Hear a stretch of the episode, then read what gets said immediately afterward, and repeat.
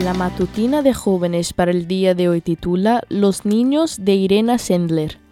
No te niegues a hacer el bien a quien es debido cuando tuvieres poder para hacerlo. Proverbios 3, 27. Hubo una heroína que pasó desapercibida por muchos años. Muy pocos historiadores la reconocieron, pues su nombre había sido borrado de los registros oficiales.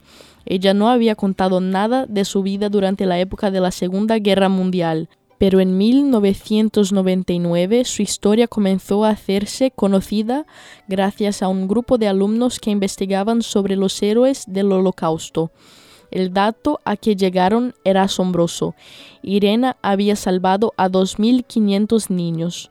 Cuando Alemania invadió Polonia en 1939, Irena trabajaba como enfermera en el Departamento de Bienestar Social de Varsovia, que tenía a cargo el manejo de los comedores comunitarios de la ciudad. Cuando en 1942 los nazis crearon el gueto, Irena se unió al Consejo para la Ayuda de los Judíos. Consiguió trabajar en la lucha contra las enfermedades contagiosas y como los alemanes temían una epidemia de tifus, a los polacos se les concedió permiso para controlar aquel lugar. Irena comenzó a ofrecer a las familias llevar a sus hijos fuera del gueto, por más difícil que fuera esta decisión. Era eso o la muerte segura en los campos de concentración. Al principio los sacaba disimuladamente como víctimas de tifus, pero finalmente usó cualquier medio u objeto a su alcance como vía de escape.